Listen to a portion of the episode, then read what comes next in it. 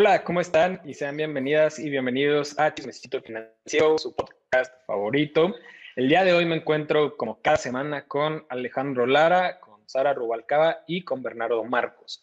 El día de hoy queremos platicar sobre algunos temas interesantes que creemos que pueden ser un tanto polémicos y un tanto personales. Entonces creo que va a estar muy interesante el hacerse rico con las inversiones, qué tan posible o no posible es. Yo creo que va a depender de cada persona, pero igual me gustaría escucharlos ustedes antes de, darles mi opinión. Creo que esto es como en esas partes que, que, luego aprendes en la escuela que, que muy pocas veces aplicas, que quizás aprendes la teoría y otra cosa es completamente la práctica. Se da, por ejemplo, muy común en el, con el caso de las matemáticas, ¿no? Que mucha gente te pregunta, bueno, ¿y esto para qué me sirve? Yo creo que es lo mismo porque todos sabemos eh, qué es el interés compuesto, es una fórmula matemática y que potencialmente en la teoría puede volverte millonario. Ahora, llevado a la práctica, hay muchas variables que son imponderables, ¿no? O sea, en, dentro del transcurso, esos, no sé, dependiendo del monto que, vas a invertir, la tasa de, de, rendimiento que eres capaz de obtener y la proyección a los años, dentro de ese camino habrá muchas imponderables. Te puedes quedar sin empleo, puedes tener alguna necesidad económica que quizás si no tienes un fondo de emergencia o no lo suficientemente grande, te va a hacer recurrir a ese dinero.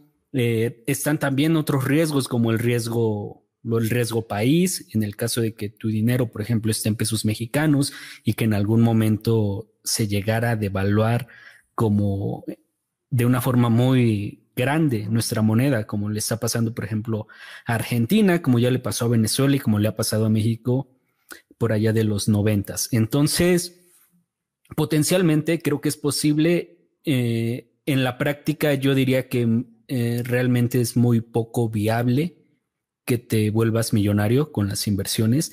Yo creo que realmente las personas se hacen millonarias eh, a través de la creación de negocios, de esta plusvalía que obtienen de, estar teniendo empleados, de generar algún producto, de estar viviendo esas regalías, más no de la inversión. Yo creo que más bien la inversión es un complemento y mi respuesta concreta sería no te va a volver millonario. Esa sería lo que yo opino, aunque potencialmente en la teoría, pues ahí está la posibilidad. Bueno, yo creo que que si eso, o sea, hay que desarrollar el mecanismo que más nos acerque a esa posibilidad. Y uno de los mecanismos más interesantes, obviamente, van a ser las inversiones. Pues es que inversiones, o sea, eh, o abrir nuevos negocios y todo eso son, son distintas vías. Pero yo honestamente creo que si, o sea, que si eres un empleado o si eres una persona que recibe un ingreso mensual y utiliza las inversiones como instrumento eh, o como mecanismo para hacer crecer su patrimonio, va a llegar a final de cuentas a ser millonario? Sí lo creo. Eh, ahora, obviamente hay muchos factores. Entra la suerte.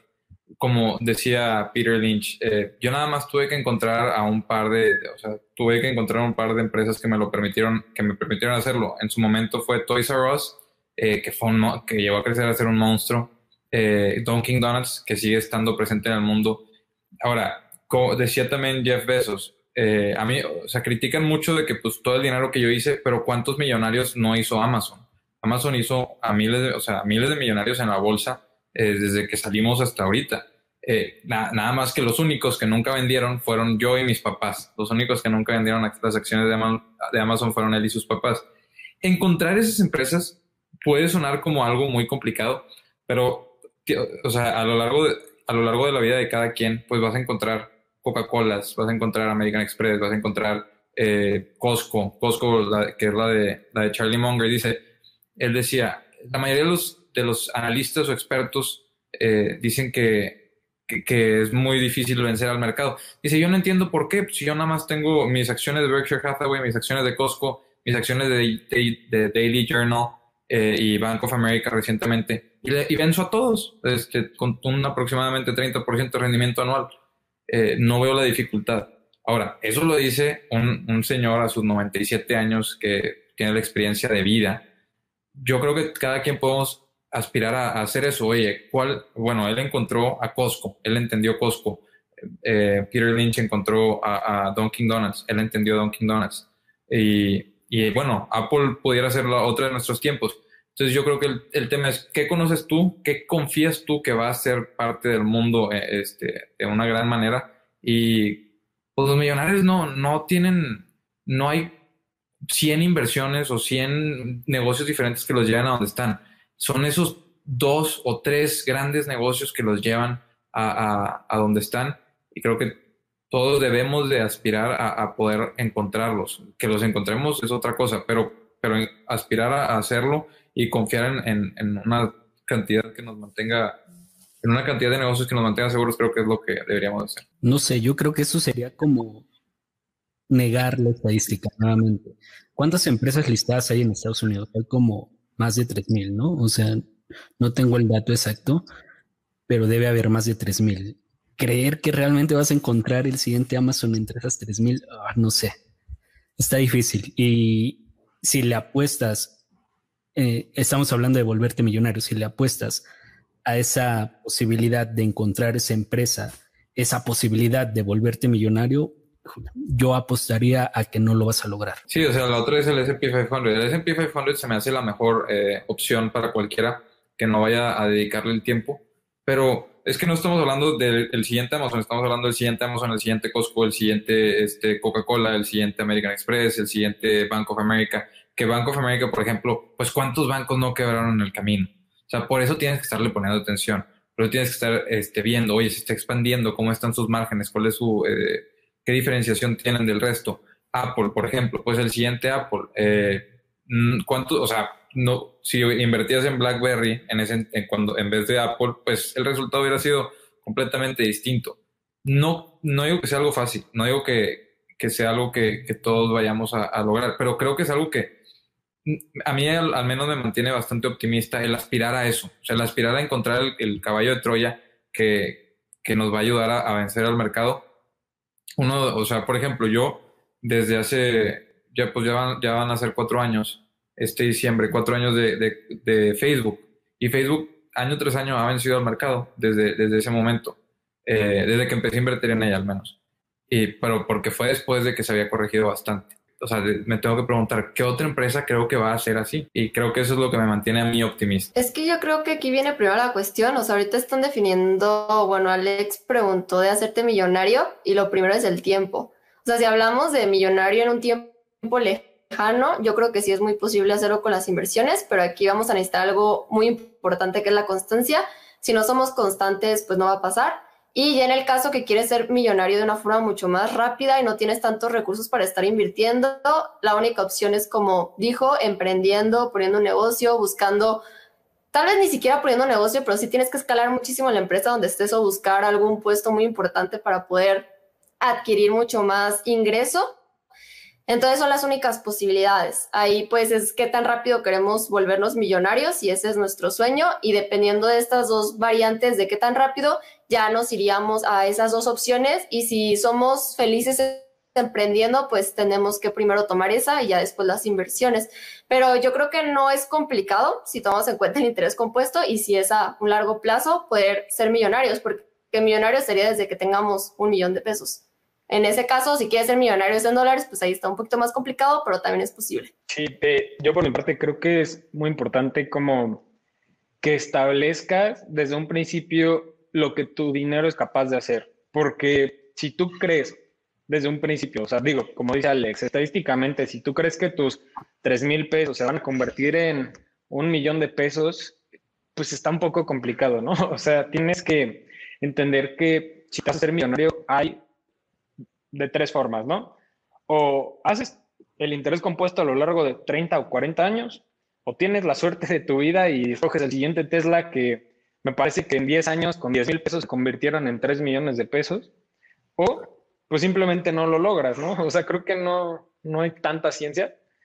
Creo que es importante entender a qué, a cuál de estos diferentes ramificaciones quieres pertenecer. ¿Quieres ser millonario? Pues ya descartas una. La otra es, sería, ¿quieres apostar o quieres hacerlo a lo largo plazo? Y digo, apostar en, teoría, ¿no? Porque hay empresas que fundamentalmente sí podrían eh, pues hacerte sentido, pero una cosa es que te hagan sentido y otra cosa es que te prometan pues el cielo y las estrellas. O sea, como que es importante buscar esa diferenciación. Un ejemplo que siempre me gusta poner en, el en mi canal es, a ver, de nada te sirve eh, invertir si no tienes tanto dinero. Y esto va a sonar súper controversial y, y créanme que no es como la idea, ¿no? Pero tú tienes 500 pesos.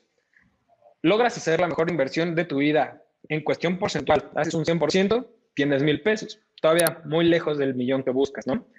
O sea, de nada te sirve desde un principio hacer 100% y 100% si tus 50 pesos los vuelves 100 y luego 200. O sea, como que creo que sí es importante primero, como dice Alex, empezar alguna actividad que te permita hacer aportaciones mayores y ya a partir de ahí, pues ir tomándote el tiempo para ese dinero, pues trabajarlo y escalarlo mientras tú sigues con tus negocios. Eh, tradicionales, ¿no? Por así decirlo. Sí, yo creo que el punto no es cerrarnos ni a una ni a otra, es poder hacer ambas, o sea, poder sentirte como cómodo y seguro de que tienes tus inversiones a largo plazo, pero también estar tratando de ser más fuentes de ingreso para en algún momento poder vivir de esos ingresos pasivos, si es tu sueño, si no, pues no, o también para estar abonando más a esa inversión y poder llegar antes a esa meta que tienes. O sea, no hay que cerrarnos en solamente invertir o solamente voy a ser emprendedor y también hay emprendedores que se quedan, o sea, que empiezan a emprender y meten todo su dinero y también es una equivocación. O sea, para mí cuando empiezas a emprender también tiene que haber un dinero de ese emprendimiento que vaya a inversiones, sino cuando pasa cualquier cosa, pues no estás preparado. Sí, creo que la estadística de los emprendedores es aplastante. O sea, ¿cuántos emprendedores no fallan en el camino? Pero vuelvo a lo mismo, o sea, como encontrar esa empresa que te lo va a permitir hacer. Esa es una aspiración que a mí me mantiene eh, pues emocionado, me mantiene con energía. Creo que es lo mismo en el emprendimiento, o sea, estadísticamente pues te vas a, o sea, en el intento te vas a morir, pero creo que lo padre es, es, es, eso, o sea, la posibilidad de que a lo mejor no, o sea, el tal vez no. Y si no, ¿hasta dónde puedo llegar? Y no hay límite. Eh, o sea, por ejemplo, lo del Tesla. Tesla, eh, oye, pues yo, yo la identifiqué perfecto como muchos otros, nada más que la vendí a un tercio del camino. O sea, este, me, debía haber quedado a que se multiplicara por 15 y la vendí cuando se multiplicó por 2.5. Entonces, eh, digo, ahí sale el ejemplo. Oye, estadísticamente, aunque la encuentres, probablemente te salgas antes. Y ahí ya lo hice. Pero bueno, es una, es una experiencia más, un aprendizaje más. Que, oye, multiplicar tu dinero por 2.5 en, en un año y medio está de lujo. Sí, sí está de lujo, pero no es multiplicarlo por 15. Eh, y, y, eh, creo que es bien importante eso. El no, no querer, o sea, el querer hacerte rico lo más rápido posible, creo que es la forma más rápida de alejarte de eso. Pero en cambio, tratar de hacer las cosas eh, que te tardaría normalmente 10 años, en un año, o sea, el tratar de todo, de todo ese proceso, acelerarlo, creo que te puede ayudar. Pero hacer, o sea, hacer un proceso planificado, no un vamos a apostar, vamos a arriesgarnos nada. El hacer un proceso de 10 años a tratar de hacerlo en un año quiere decir invertir muchísimo más horas de trabajo. No quiere decir el arriesgarte 10 veces más. Sí, eh, yo creo que esa estadística de los emprendedores ha de ser la misma estadística que la de los traders, ¿no? Y también mucha gente que pretende o, o también porque se les vende la idea de no yo creo que haciendo el yo creo que la de traders todavía es más aplastante Alejandro. O sea porque ahí siento que hay más emoción todavía que en el emprendimiento. Justo a eso iba al tema de las emociones. Como dijo Bernardo salirte antes eh, cuando tienes una pérdida todo eso juega en tu contra. Lo que no se lo que no puedes liquidar tan fácil con un emprendimiento, ¿no? Imagínate que tu emprendimiento hace un 100% en ventas al siguiente año. Es difícil que digas voy a vender el negocio y me salgo. En cambio, con, con las inversiones sí lo puedes hacer. Yo creo que también por eso, este, y como te involucras más, eh, por eso tal vez habría más posibilidad del lado del emprendimiento. Y me recordó a un, igual ya tiene que hice un video, donde hablaba de esto, que yo sí creo que invertir no te va a ser millonario, porque, porque les repito, es, muchísimo tiempo el que normalmente proyectan, hay demasiadas imponderables.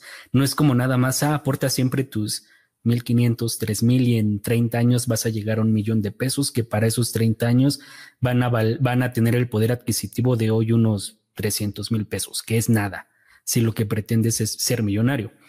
Y hubo muchos comentarios del tipo, entonces, ¿cómo se hizo millonario Warren Buffett? ¿Cómo se hizo millonario Jeff Bezos? Yo no creo que se hayan hecho millonarios invirtiendo. A algunos les replicaba. La mayoría de la gente que conoces, que yo creo que todos conocemos o hemos visto o hemos trabajado o el amigo del amigo conoce a alguien que es millonario. E, esa persona se hizo millonario invirtiendo o con un negocio. Yo creo que para la mayoría de nosotros en la estadística la respuesta va a ser pues tiene un negocio, se dedica a algo, de ahí viene su dinero y incluso hay personas que en ese nivel contradictoriamente no saben invertirlo en activos financieros. Yo creo que también depende mucho que estamos en México. O sea, si ahorita estamos viendo a la gente cercana a nosotros, antes era muy difícil invertir aquí. Entonces ahí pues sí sería habría mucha más posibilidad todavía que solamente sean emprendedores que pusieron negocios o que les fue muy bien de empleados en cierta empresa, pero tal vez si veamos, por ejemplo, Estados Unidos, otros países que tienen más tiempo invirtiendo de una forma más fácil, tal vez ahí sí podríamos encontrar más gente que tal vez de sus inversiones, pero ganando bien, o sea, ganando bien en su trabajo, que sabemos que pues en Estados Unidos y otros países tienen ingresos más altos, invirtiendo mucha cantidad y a largo plazo. O sea, yo creo que también depende mucho del contexto, que aquí antes era muy complicado por eso también hay que aprovechar que hoy es muy fácil. Y yo creo que también es importante entender en qué punto estás entrando tu inversión, porque imagínate cuánta gente, digo, obviamente regresamos a la estadística, un porcentaje diminuto, pero imagínate esa persona que vendió en un máximo histórico, que lo vendió todas sus inversiones y de repente en el 2008 le entró con todo y lo mantuvo. O sea, ahí ya recortó seguramente el camino de 40 años y ya el día de hoy ya tiene pues, varios millones, yo creo, porque incluso hay inversiones que ni siquiera llevan tanto tiempo. o sea, imagínate las personas que, que hace 10 años metieron 100 dólares a Bitcoin. O sea, ponte a pensar, es un es una inversión que tiene en promedio un 890% de rendimiento anual a lo largo de 10 años. Entonces, sí es algo como bastante, bastante grave y creo que es importante también entender que esos casos muchas veces son los que suenan, ¿no? O sea, como que incluso me acuerdo mucho en esta época de todo lo que pasaba en Wall Street Bets, que GameStop, que AMC y todo esto. Me acuerdo muchísimo de, de la gente porque yo, yo seguía el Reddit, ¿no? O sea, el grupo yo lo seguía porque me gustaba saber cómo en qué andaban, ¿no? Entonces, se me hacía bien, bien chistoso cómo ponían así que sus 10 mil dólares valían 3 millones de dólares, ¿no? Así con un costo promedio de un dólar, de dos dólares en GameStop, vendiendo a 300 dólares.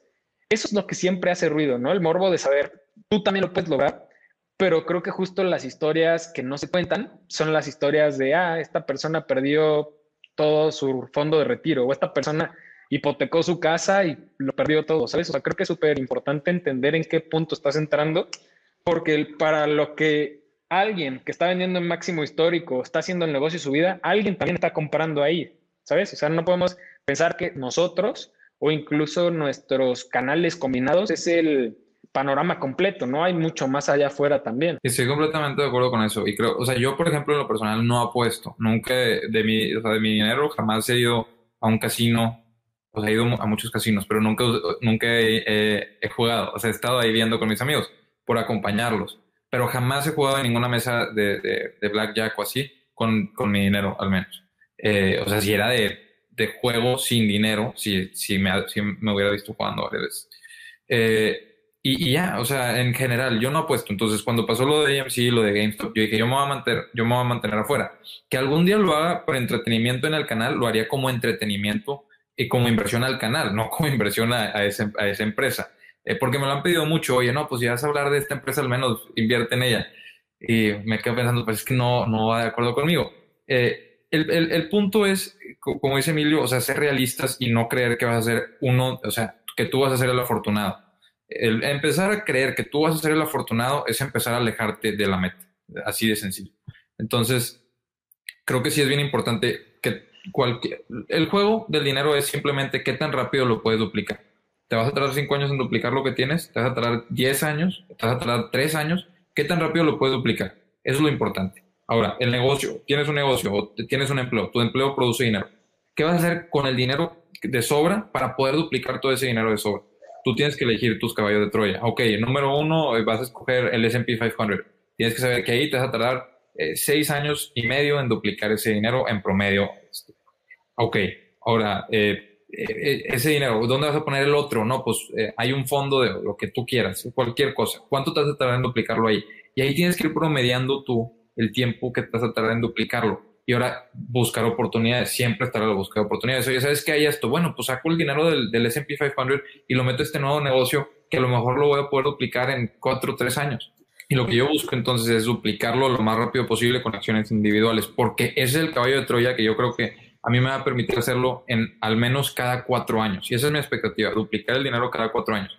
Se vaya a lograr o no, esa es la expectativa que tengo. Creo que lo voy a lograr. Eh, confío en eso. Vamos a ver qué pasa. Lo hablaremos en 12 años, a ver si esos otros, a ver si cada esos cuatro años duplique esa cantidad de dinero. Y pues eso es lo que a mí en lo personal creo que me va a permitir llegar a, la meta. Antes de, continuar, creo que dijiste algo que, que, es bien importante, que dijiste lo del casino por entretenimiento, porque yo creo que muchas personas terminan perdiendo demasiado dinero porque dejan de verlo de entretenimiento y lo empiezan a ver como un negocio, ¿no? El hecho, más que el casino, yo lo, lo he notado mucho con varios amigos en, en apuestas de fútbol o, o deportivas en lo general, ¿no? Entonces, incluso tengo amigos que llaman con todo su plan de, no, este, si saco un 10% a la semana y no sé qué, y te empiezan a hacer todos sus números. Y es como, sí, está padre, pero si lo estuvieras logrando, o sea, sería algo completamente diferente, ¿no? O sea, obtener un 40% compuesto mensual, creo que nadie te lo va a dar. Entonces, no es algo sostenible. Y el hecho de tratar de convertir esa diversión en algo que, ¿Qué es dinero fácil? Pues el dinero fácil se va más fácil todavía, ¿no? En, alguna ocasión estuve en un grupo de Facebook donde había supuestamente varios traders. Hubo un tiempo que estuve interesado como en el trading. Entonces estaba en un grupo y muchos hablaban de, e, era una estadística muy famosa. No, pues si haces un 1% al día, eh, puedes vivir del trading y te vas a volver millonario. O sea, puedes vivir de esto. Y cuando no estás tan involucrado, yo, yo fue de lo primero que investigué al momento de invertir. Y cuando no estás tan involucrado, dices, 1% al día no se ve tan, no suena tan complicado, ¿no? Pero no te das cuenta que compuesto al año es como, no sé, un 400%. Ya cuando alguien te dice, vas a hacer un 400% al año, es cuando dices, güey, no creo que sea posible. Pero muchas veces tenemos estos como que mecanismos, ¿no? De autoengaño, estos sesgos de, ah, pues no lo veas como un 400% al año, velo como un 1% al día, lo que sigue siendo igual de difícil. Va a haber días en los que vas a perder y pasa lo mismo con las inversiones, de estar en este juego de continuo de seleccionando acciones. Va a haber algunas en las que por pura estadística no le vas a atinar y entonces para esa recuperación de dinero no vas a necesitar la misma cantidad, ya empiezas a, a, jugar nuevamente con los números. Con esto que se llama, eh, ahorita me acuerdo, eh, el punto es que pierdes un 10%, necesitas un 13% para recuperarte. También juegan un papel importante las pérdidas en esa proyección que muchas veces no se contempla en el interés compuesto. Sí, eh, y luego ah, hace rato ah, que mencionaban de que, ah, perdón, de que muchas veces no nos damos cuenta la parte negativa en las inversiones yo creo que es muy, que las personas les da a veces vergüenza, o sea, por ejemplo, que invirtieron en alguna empresa que confiaban, ya sea en la bolsa o en otro lado, y pierden todo, o hay gente que de eso se dedicaba a crear trader y se suicidan y así. Entonces, yo creo que muchas de las veces que no se dan cuenta las otras personas de todo lo que pasa es que muchas personas se lo guardan, ya no vuelven a invertir y ese tipo de historias, pues no nos damos cuenta, sino solamente las historias positivas. Yo estoy súper de acuerdo que el positivismo tóxico es malo para la sociedad, hay que ser realistas, o sea, siempre ser positivos, pero nada tóxico, o sea, creer que hasta donde nosotros nos dejen nuestras posibilidades hay que tratar de invertir, hay que tratar de generar nuevos ingresos, pero nunca basarnos en lo que alguien nos dice que ni siquiera sabemos cómo llegó a esas inversiones o cómo llegó a tener esos ingresos. Y si hay excepciones, o sea, digo, me está, estaba poniendo a pensar, ya sé que siempre hay ejemplos así, pero es que aquí cerquita de mi casa, literalmente casi al lado, hay una, hay una tienda de galletas que son galletas, o sea, están muy ricas, pero no son nada del otro mundo, pero se ven bien. Entonces, ¿qué es lo que llama la atención? Que le toman foto para las historias de Instagram, lógicamente. Eh, cuando yo fui, porque pues vi que lo abrieron y, dije, a la inauguración había mucha gente, entonces dije, no voy a la inauguración, pues ni estoy invitado, pero voy al día siguiente. Eh, fui al día siguiente, vi los precios de las galletas. No me acuerdo exactamente, pero creo que eran a 80 pesos por una galleta. O, o, o sea, 90 a lo mejor, dependía de cuál. Dije, esto nadie lo va a comprar. O sea, ya pegó y muy padre, muy todo, pero no va a pegar. Lamentablemente, aparte me compré la galleta que me dolió, pero bueno, este sí estaba buena porque pues, ya estaba ahí. Y, y dije, esto no va a pegar. Ok, eso fue el año pasado, hace, fue a principios del 2020. No ha habido fin de semana que no esté lleno. Que, pero no me, no, lleno. O sea, que haya gente afuera, este, esperando. ¿Están mínimo grandes las galletas, Bernardo? Sí, sí, son, o sea, no sé si conocen las Mrs. Fields de, de, que venden hasta en Costco. Ajá, son como de ese tamaño, pero pues más gruesas, este, tienen betún o a veces las rellenan yo, o sea, cuando yo vi ese negocio dije, o sea, la rentabilidad aquí lo están sacando tres veces eh, a, la galleta. Eh, obviamente tiene que pagar una renta. Pero dije, no lo van a lograr. Dicho y hecho, no solo lo lograron, ya tienen una segunda sucursal. Está increíble que, o sea, yo diría, no, en un, en un negocio así no puedes sacar más de un 30% de margen. Bueno, ellos están sacando más de un 100% de margen. Sí, probablemente. Pero, o sea, no entendí muy bien. La galleta es como instagramable, o sea. Sí, exactamente. O sea, tiene un betún arriba de que, y de, que, o sea, les polvorean algo, a veces galletas de Oreo y cosas así. Este, son galletas que se ven muy bien y te la dan en una cajita que dices, o sea, ¿qué, me vas a dar de regalo? ¿Sabes? Una cajita con buen diseño, está padre. O sea, yo creo que lo instagramiable es por lo que pagas. Yo no le tomé foto, lamentablemente. Ah, desperdiciaste tu dinero entonces, ¿verdad? Sí, güey. Se llama... de no Instagram. Se llama relación asimétrica, lo de las ganancias y pérdidas. Ganancias y pérdidas tienen relación asimétrica. Sí, sí, sí, lo del para recuperarte que sí, pero son ese tipo de negocios que, creemos son imposibles, pero hay gente que dice, ¿sabes qué? Sí me las van a comprar y sí están buenas y lo hacen. Ellas y, ellas son las dueñas, empezaron en su casa. O sea, ellas ya sabían que sí les iban a pagar esa cantidad de dinero. Yo fui el único ignorante que dijo, nadie va a pagar 100 pesos casi por una galleta. Es Bernardo, que, en Monterrey es puro dólar. Ay, sí, ya es. Era barato ahí, es solo los 80. Mm.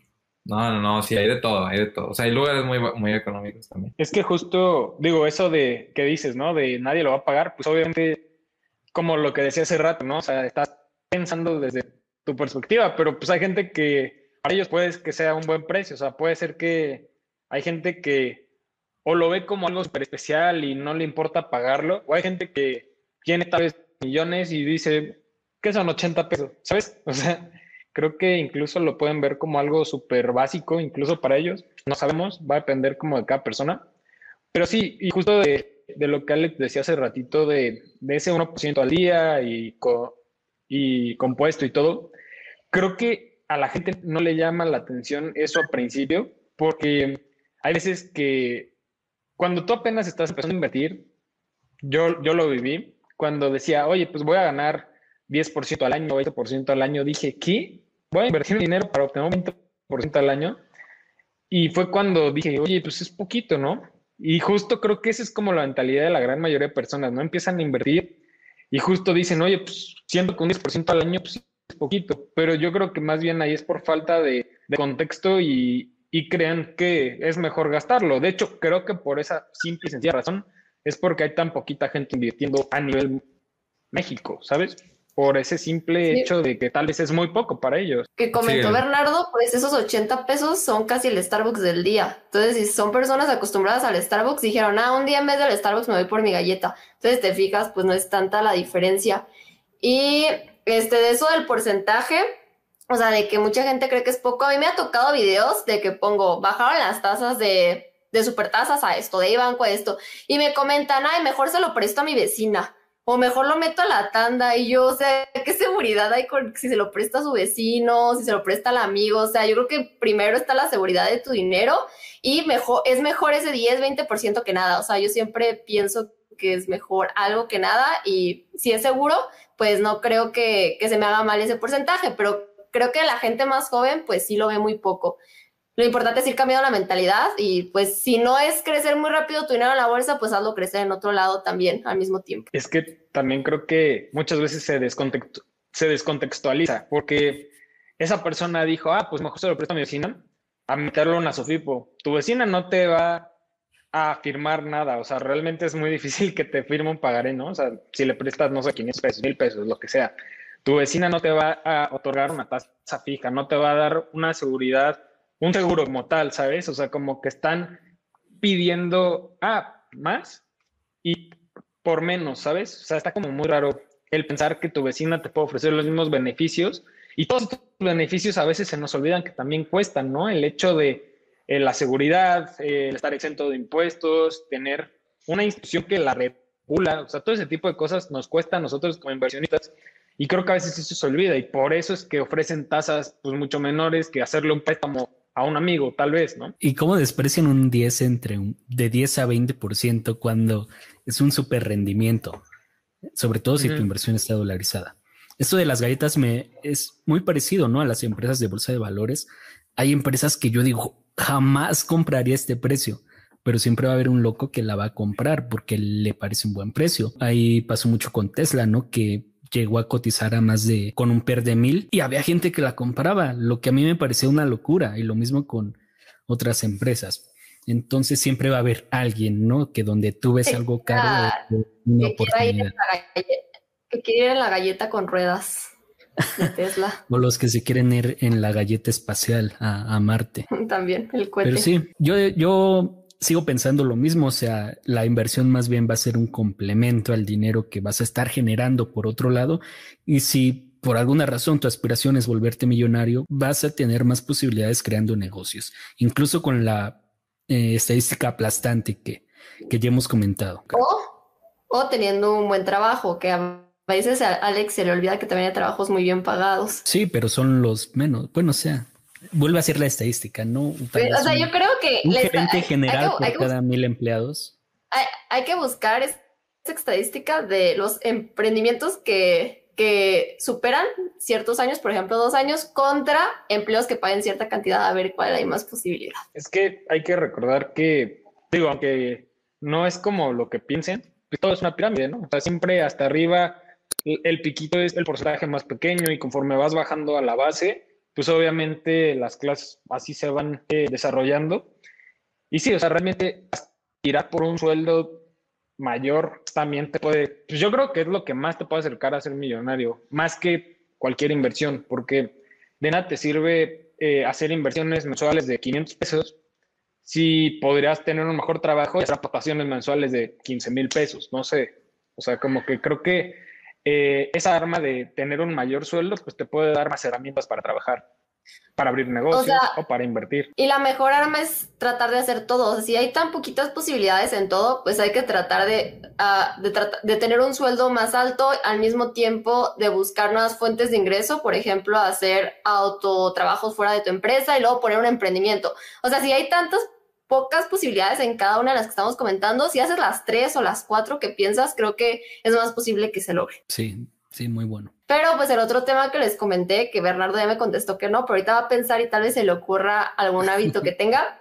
Son algunos hábitos o algunas cosas que hacemos que creemos que nos ayudan a nuestra vida, nos hacen ser más, más productivos.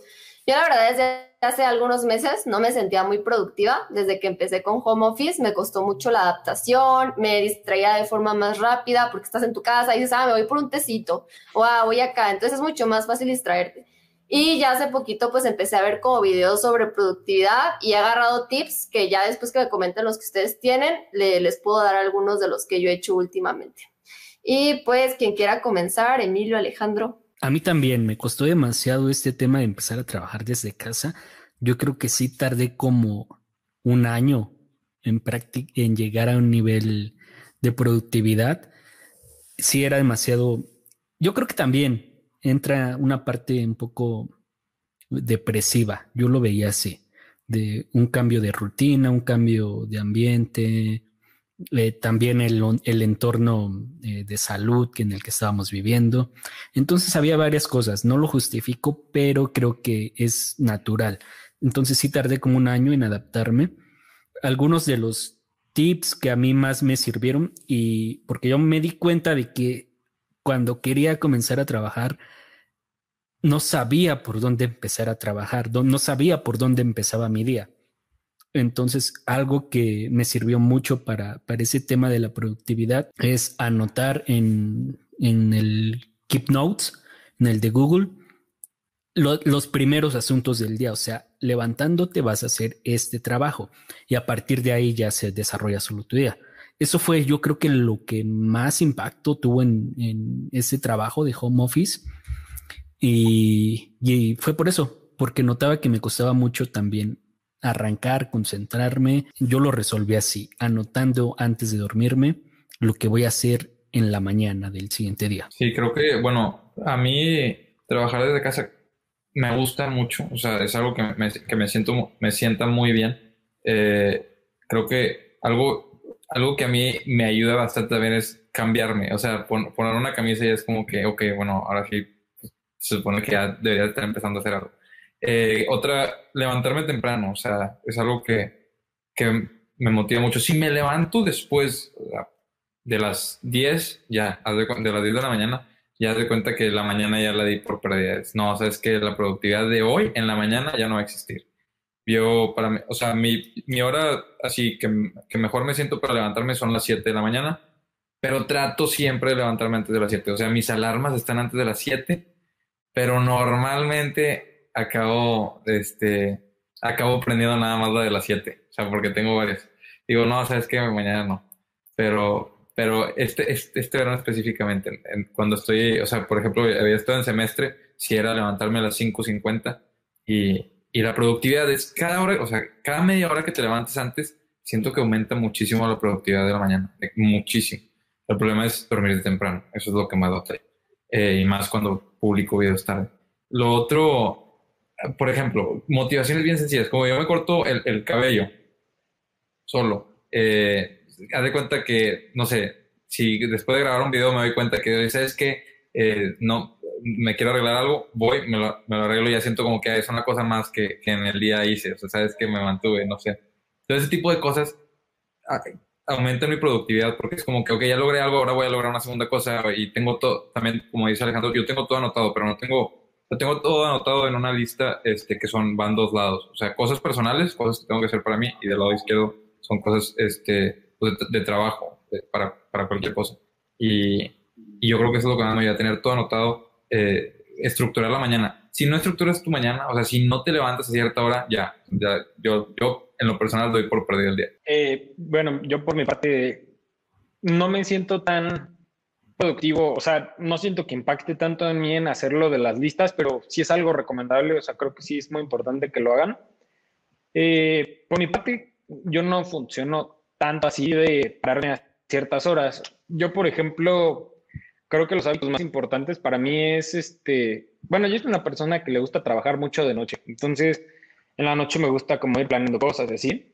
Y creo que uno de los hábitos más importantes es que si tú tienes un trabajo, pues tal vez no te das tanta flexibilidad, o sea, un trabajo tradicional, pero si estás en un emprendimiento, pues lo que te recomiendo es que busques el horario en el que seas productivo. O sea, porque hay personas que, que pueden pararse a las 7 como Bernardo, pero hay personas que dicen, yo me siento estúpido a esa hora, siento que necesito un café, necesito esto, necesito aquello.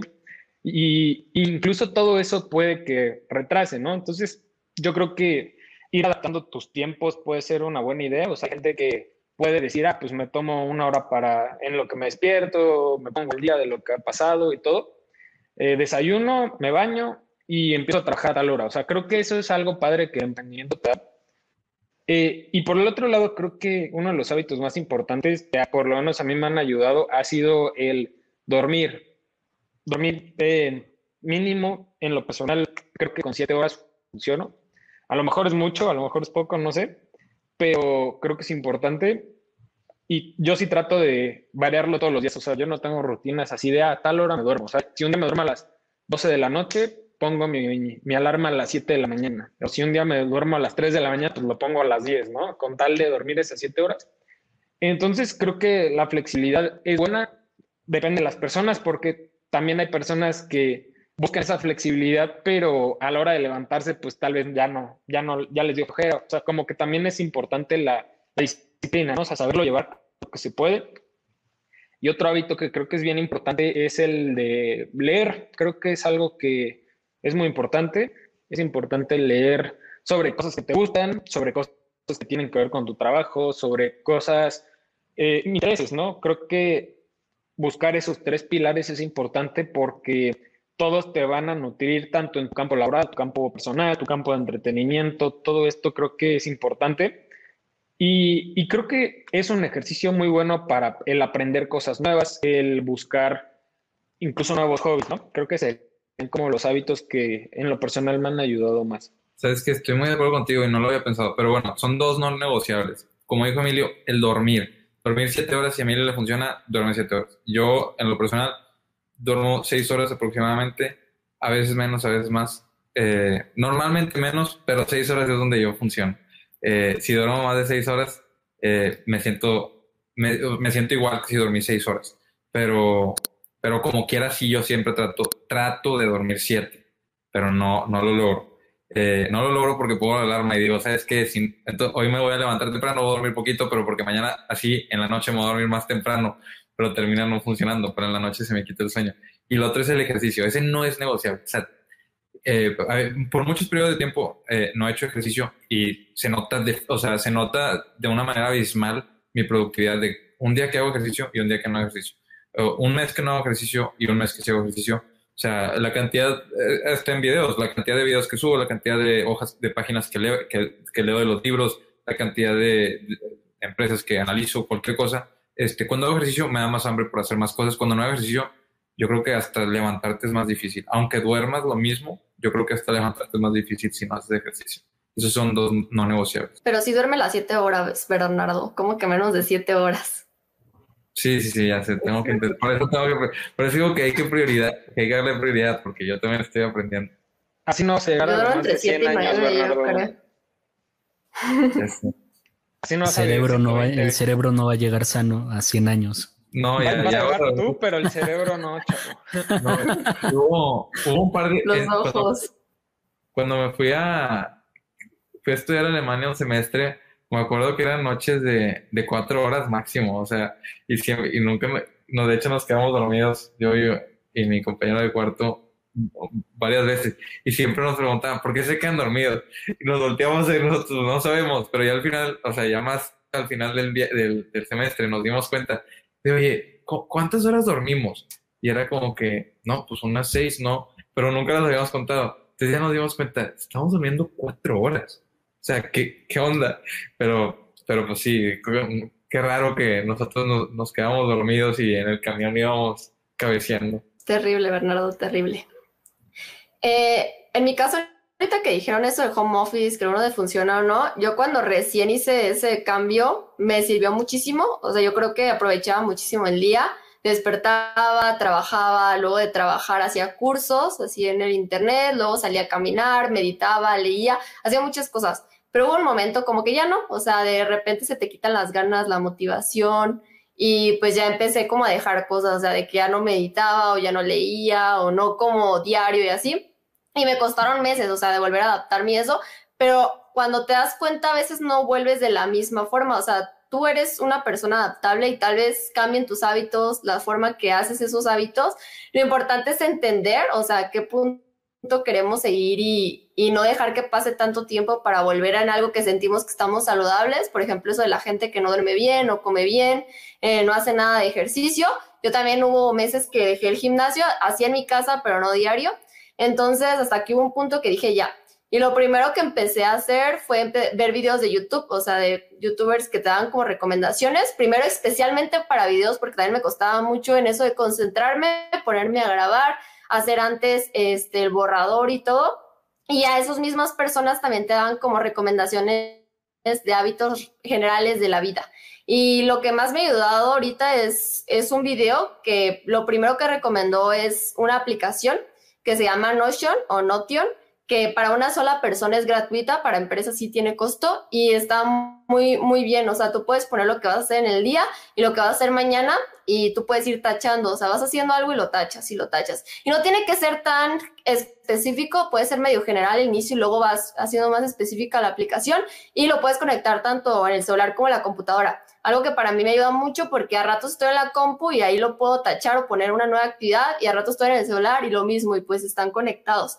Y esa misma, ese mismo video pues me hizo ver otras cosas, o sea, aparte de eso, la aplicación Este, también ya algunas cosas que voy a adaptar, por ejemplo, yo normalmente me despierto, me voy aquí donde está mi computadora y me pongo a trabajar. Entonces la primera media hora a veces estoy medio dormida. Entonces una de las nuevas cosas que quiero realizar es despertarme, irme a caminar primero para cuando regrese pues tenga más energía y no esté dormida al inicio.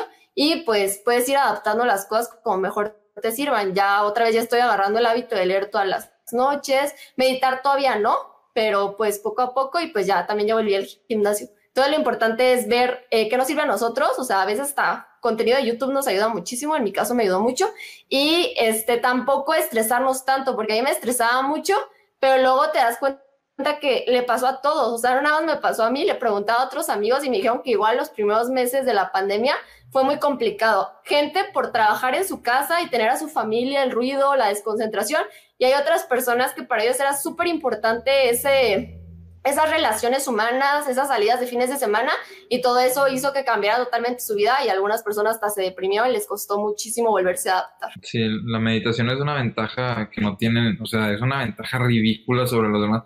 Las personas que meditan, las que no meditan. Yo llevo meses que no, que no he meditado pero medité por dos años eh, y lo voy a volver a hacer. Nada más que no, no hay excusa, nada más perdí la costumbre.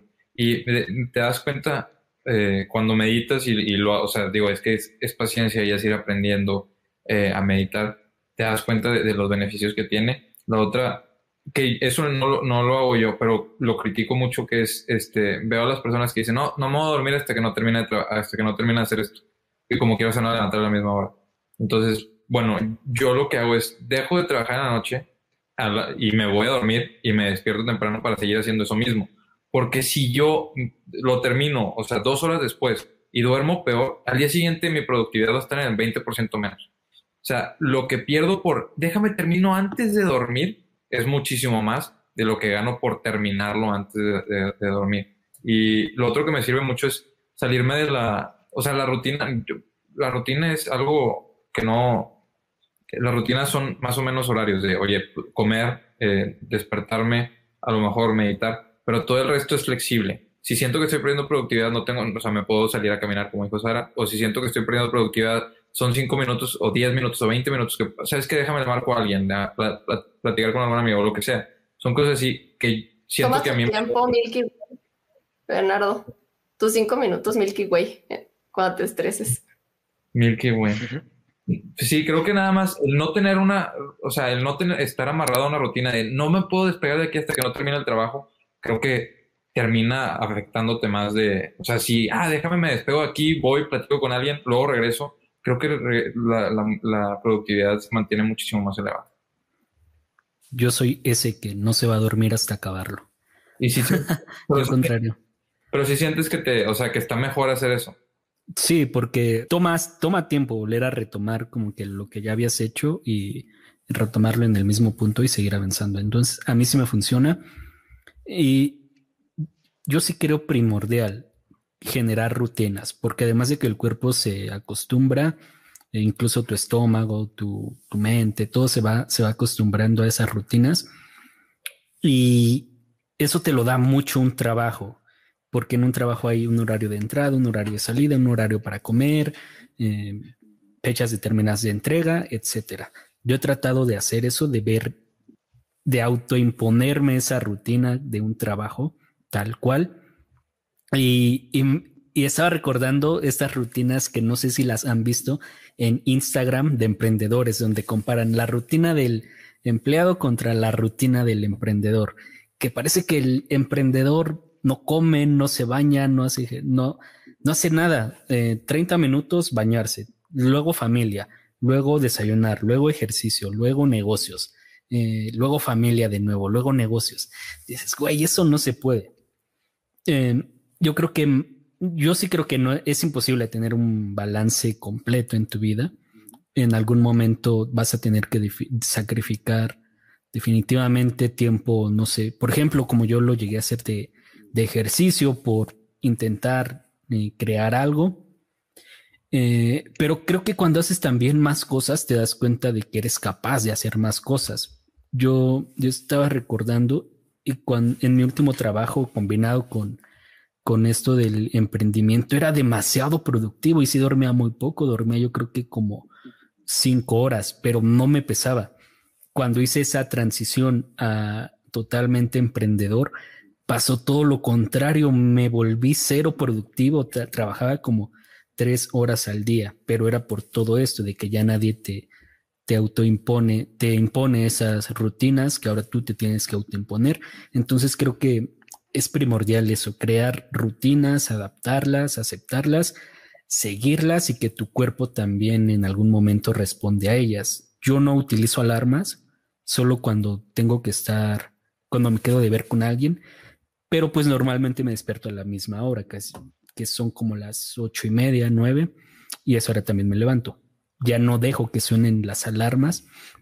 Y algo que todavía no sé cómo resolver, hace como un día perdí mi celular. Estuve un día sin celular. Tuve uno de repuesto que tengo por aquí, pero que únicamente aguanté el WhatsApp y nada más. Entonces lo dejé, incluso lo dejé lejos de donde me duermo. Y me di cuenta de que incluso dormí más temprano porque ya no revisé el celular. A la siguiente mañana ya tampoco lo revisé. El problema es que yo leo muchos de, de los textos en el celular.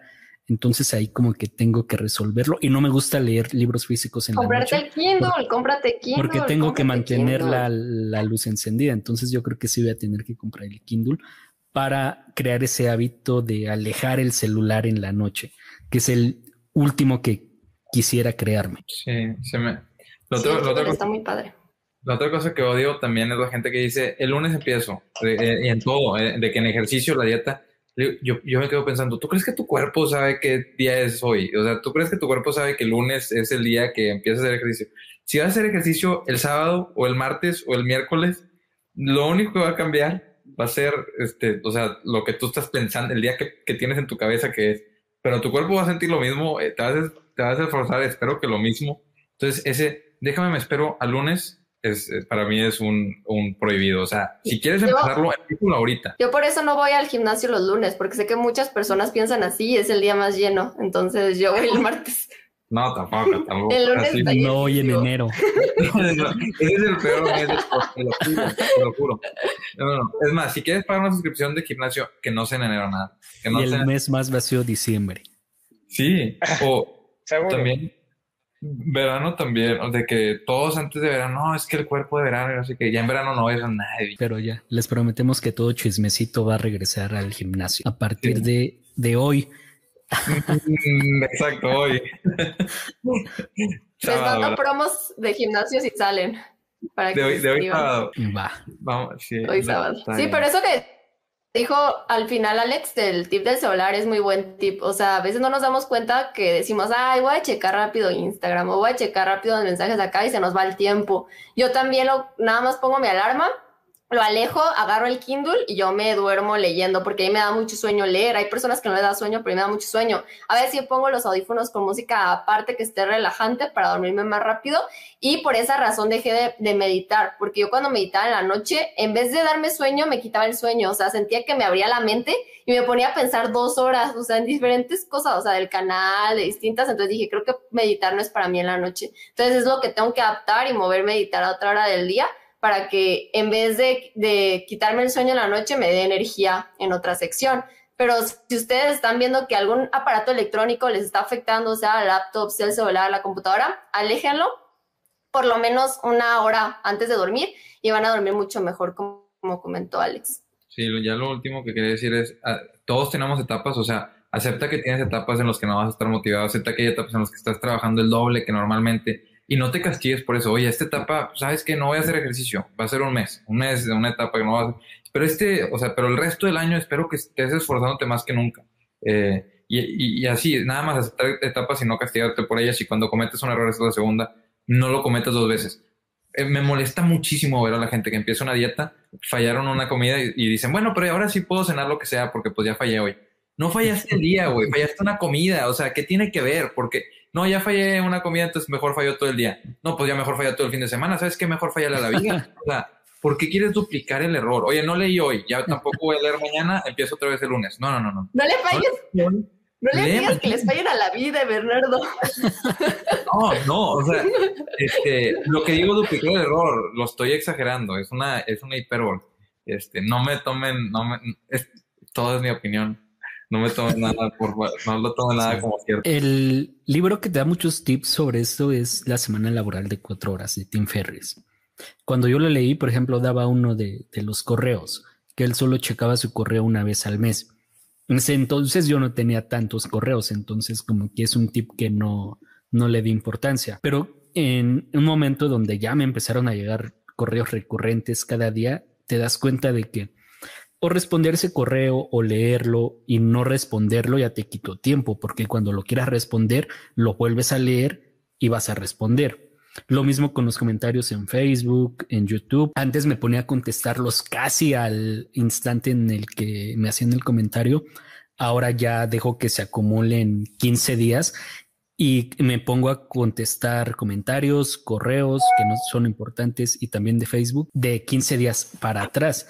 Entonces, para luego los que me mandan mensaje ahí en Instagram o Facebook, por eso me tardo tanto, porque también te quita tiempo estar ahí checando diario y contestando casi al instante, que son pequeños minutos, pero te desconcentran, pierdes el hilo entonces, ese libro da muy buenos tips, la semana laboral de cuatro horas. Ok, muchísimas gracias a todos que nos acompañaron en este episodio.